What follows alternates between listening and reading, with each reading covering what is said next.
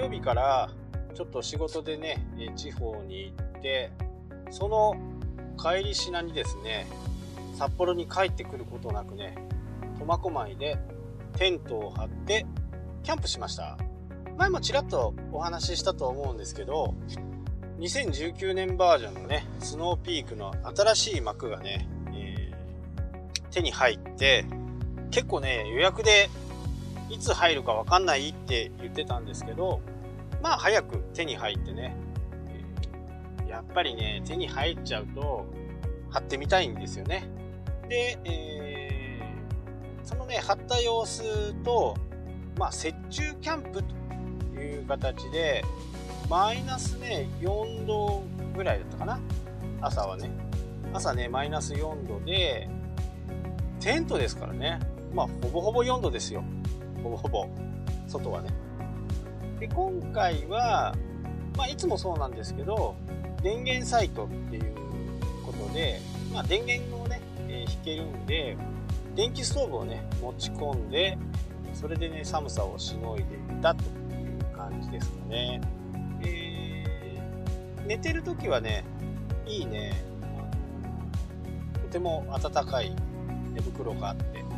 寝てる時は全く寒くなってね、快適に、えー、寝ることができました。カタログスペック、カタログ上ではですね、マイナス15度までは、えー、快適に過ごせる。ダウンのね、量とか、わっとあって、もう非常にあったかくてね、大満足ですね。そのシェラフはね、買ってよかったなって思う実感がね、えー、ありましたね。ただ、これを聞いてる皆さんはね、何が悲しくてそんな真冬にね、テンテントを張ってね、キャンプをするんだって思うと思うんですね。ただね、あのー、そこに行ってる人そんな、こう、物好きな人はね、あんまりいないのかと思ったら、これ結構間違いで、結構いましたよ。結構いました。キャンプはね、すごくこう、人気があって、みんなね、思い思いのテントの中で、テントの過ごし方を工夫したり、ストーブをね、えー、持ち込む方もいます。ただ、えー、ストーブを持ち込むと、スカスカなん、まあ、家から比べるとね、やっぱりこう、テントは1枚の布ですから、スカスカなんで、そういう一酸化炭素中毒にならないって、思うかもしれないですけど、結構やばいんですよね。よくワカサギ釣りとかで一酸化炭素中毒で亡くなってる方は毎年出るんでね、テントも同じです。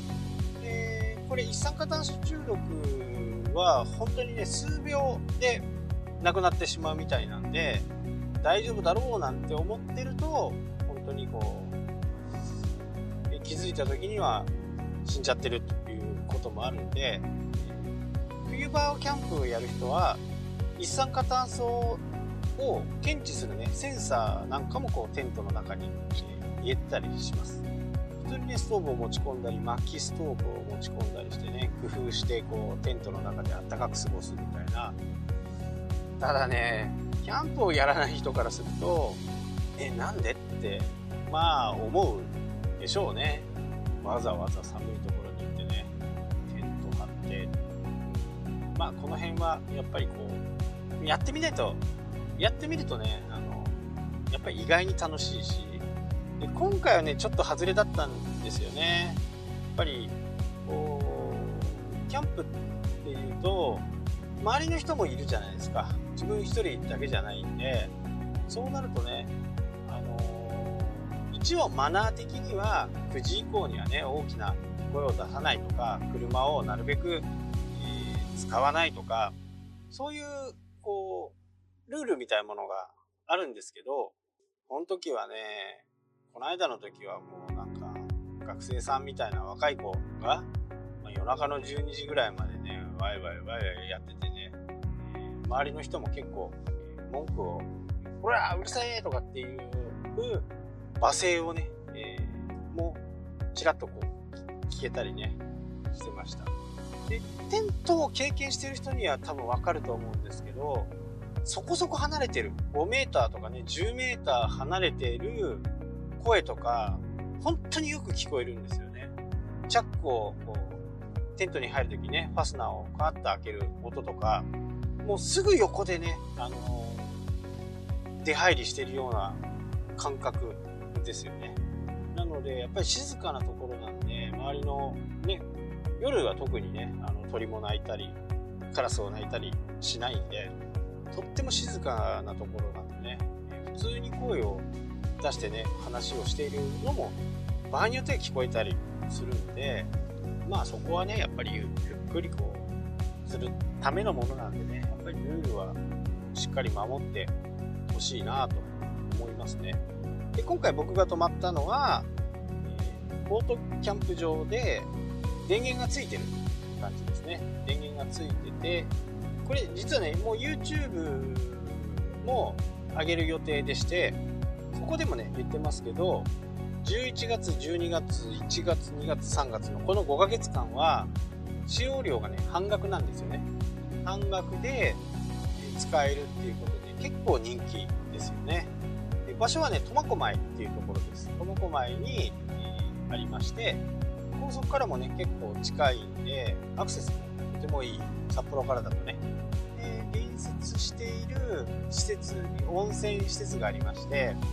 例えば今回みたいに1泊2日だと温泉の利用券を買うと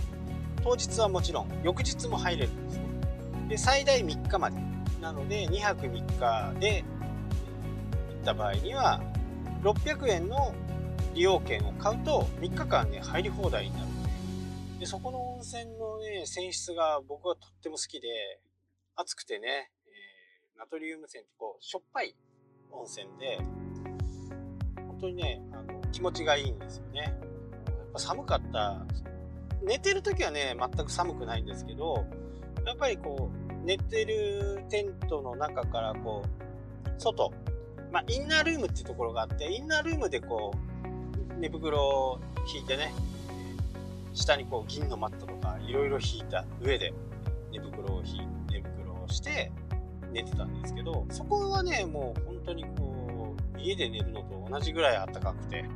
良かったんですけど一歩外でね、えー、コーヒーを入れたりとかスープを飲んだりとか肉を焼いたりとかっていうところはそういうちょっと、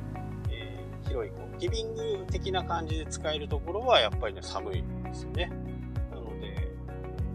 防寒防寒着にねぐるぐる巻きでいるみたいな感じですけどなんかなんかねそれもすごくこういいんですよね。夜なんかも本当に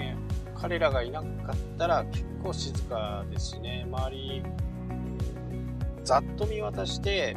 20組は、まあ、テントあとの20組ぐらいはバンガローみたいなねコテージみたいなところに併設をしてテントを出したりタープを張ったりしてそこでこう外でご飯を食べるみたいな。そんな感じで楽しんでいく方がね多かったんですけどなかなかね雪中キャンプもいいなっていうね、え、あとはこうどれだけのね対策っていうかこう防寒対策をしていくかっていうことなんですけどね。まあなぜかって外で食べるねご飯は美味しいですよ。まあゆっくりもできましたしね、まあ、リフレッシュできたかなと、まあ、もう1回ぐらいね3月ちょっと行ってみようかなと思います。もしかするとね同じ場所じゃない、えー、違う場所も北海道で、えー、年中やってるところって5箇所ぐらいしかないんですよね。で、えー、オートサイトになるとなかなかなくって、まあ、電源が使えないけどそれでもよかったらいいよっていうところは、えー、あったりします。で僕の場合はあの車がね、えー、電源になるんでそういうのをこううまく使いながらやってもね、えー、いいのかなとは思いますけどね。ただ電源を取るとどうしてもねあの音が出るんですよね。エンジンの音が出るんで。まああんまり周りの人にねそういう音が出るのは不愉快だと思うんでなるべくだったら電源サイトっていうことでね行ってきました。まあ、どんなテントかっていうのはね、YouTube を見ていただければと思います。まあ楽しかったね、えー、そんな話です今年はね結構いろんなところに行けると思うんで、えー、本格的に今年の予約が始まるのが4月の1日からこの辺ぐらいからね電話の予約がどんどんしていかないと間に合わなくなる。そんな状況です。はい今日はここまでになります。ありがとうございます。また明日。したっけ？